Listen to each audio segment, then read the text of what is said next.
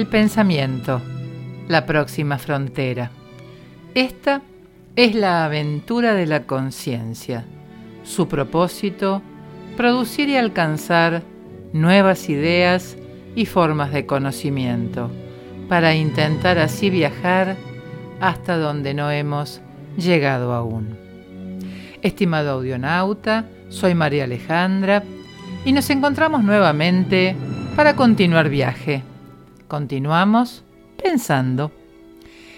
En el episodio anterior mencionamos algunas características sobre el contagio emocional, nervioso o psíquico y qué características presentan aquellos individuos que ofician de inductores y los que ofician de inducidos.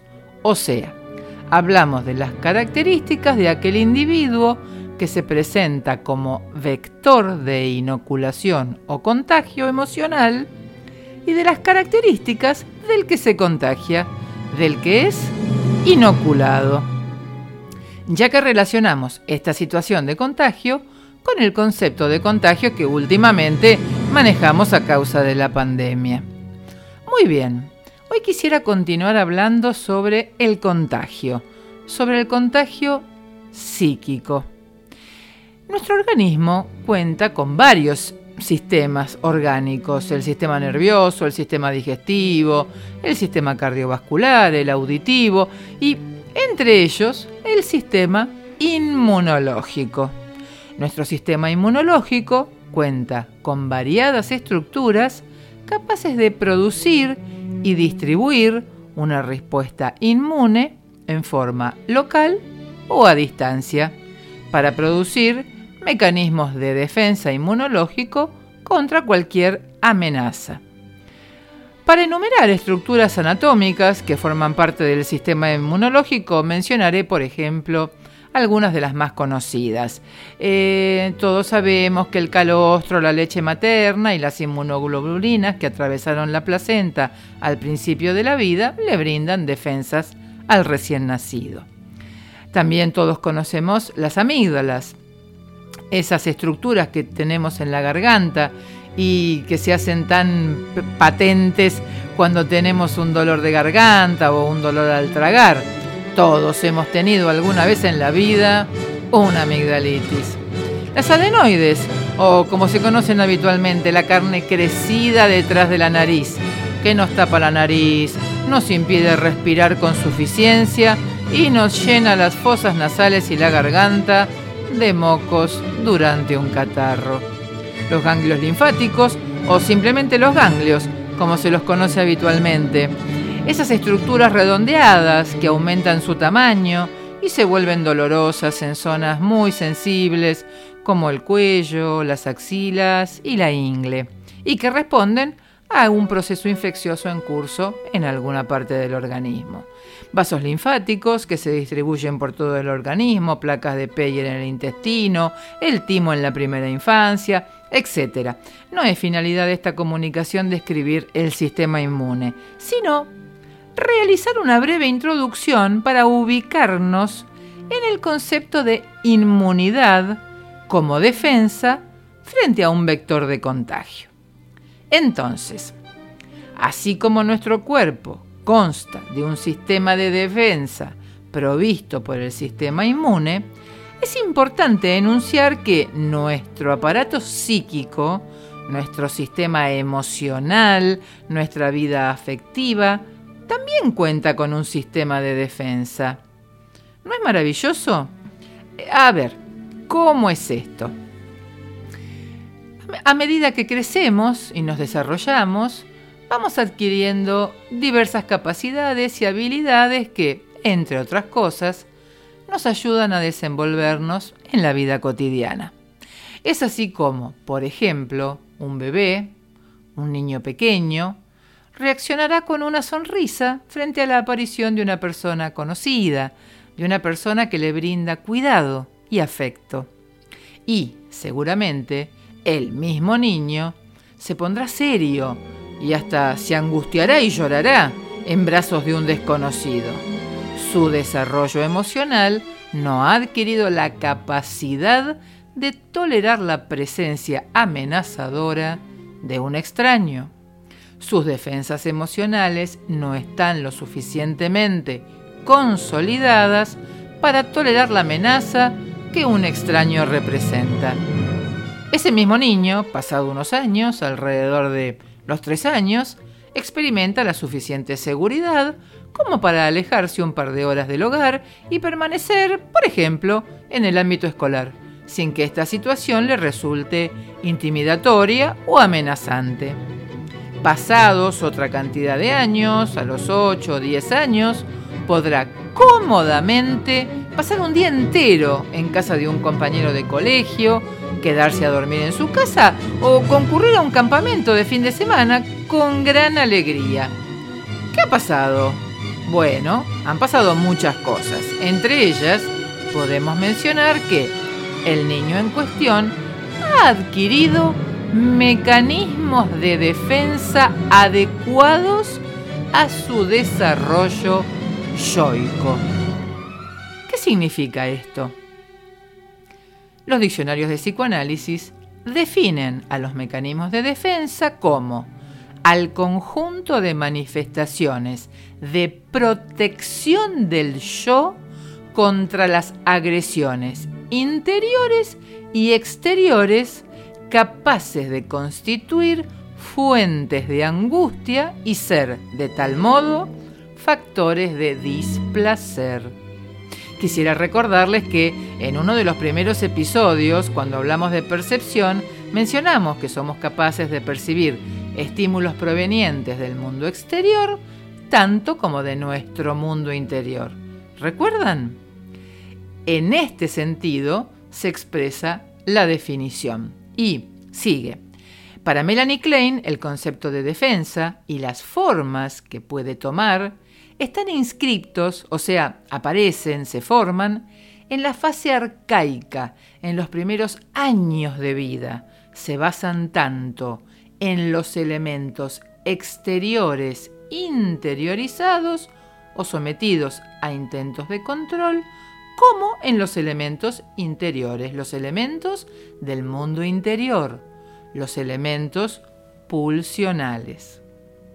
Entonces, de la definición se deduce que los mecanismos de defensa tienen como función proteger al yo contra cualquier agresión proveniente desde el mundo exterior, tanto como del interior, y que aparecerían desde los primeros instantes de la vida.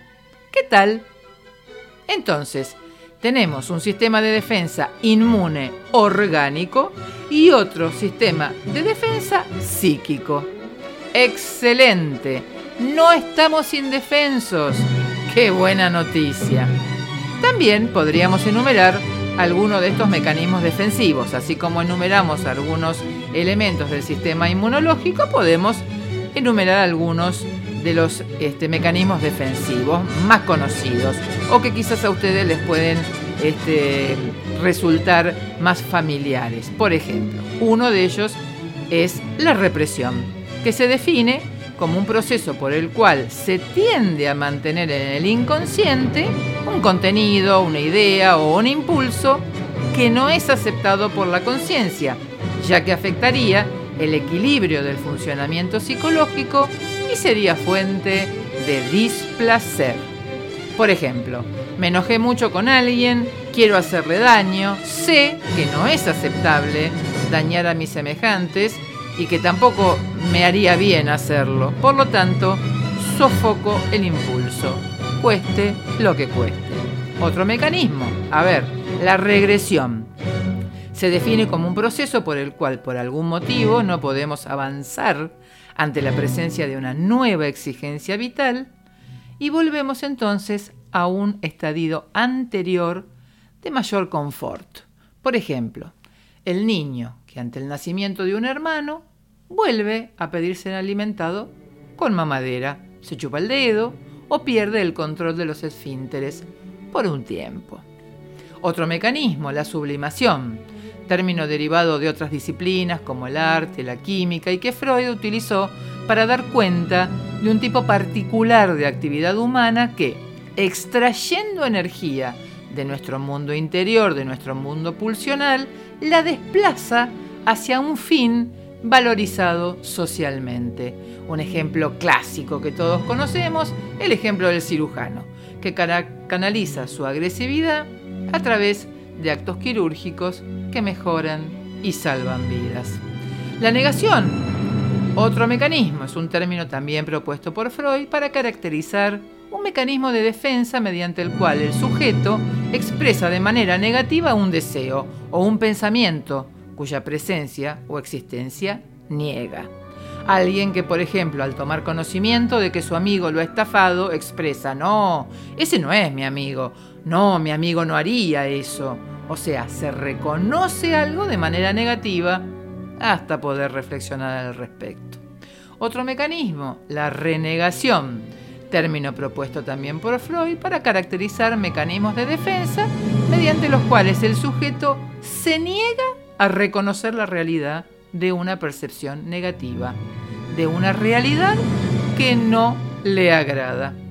Es clásico observar a una persona que se encuentra en medio de una situación confusa o difícil de aceptar, decir, esto no está pasando, esto no es así, aunque los eventos que lo rodeen así lo indiquen. Otro mecanismo, el aislamiento. Casi todo el planeta ha estado aislado en cuarentena, como defensa contra el contagio del COVID-19. Seguro que este mecanismo de defensa no debo explicarlo. Bueno, hasta aquí hemos realizado un breve recorrido por algunos de los mecanismos de defensa del yo y las definiciones que sobre ellos brindan los libros. Lo destacable es que no estamos desprotegidos ni desvalidos frente a la multitud de estímulos que recibimos constantemente. Pero, así como en esta pandemia, nuestros sistemas inmunológicos no tenían aún defensas contra el COVID-19, nuestros sistemas psíquicos también fueron tomados por sorpresa y nuestros mecanismos de defensa emocionales pudieron encontrarse sobreexigidos hasta claudicar. Muchas veces, cuando los mecanismos de defensa se encuentran en extrema exigencia o son tomados por sorpresa ante una situación inesperada, masiva y arrasadora, las defensas del yo no alcanzan a cumplir con su función protectora y nos encontramos frente a una situación traumática, un trauma psíquico, tema que próximamente desarrollará nuestra psicóloga invitada. Se me ocurrió compartir con usted, mi estimado audionauta, estos pensamientos, ya que en los encuentros cotidianos, en las conversaciones domésticas, en los ámbitos laborales y en las consultas médicas, es frecuente escuchar expresiones que ilustran desconcierto, tribulación, confusión, fatiga, fastidio, irritabilidad, impaciencia, intolerancia, resignación y sufrimiento por lo que hemos pasado y que sin lugar a dudas dejará huellas indelebles que caracterizarán nuestros pensamientos, nuestro comportamiento, nuestras expectativas y la disposición de ánimo con la que nos dirijamos hacia el porvenir. Estimado audionauta, nos encontramos próximamente. Me despido hasta cada momento.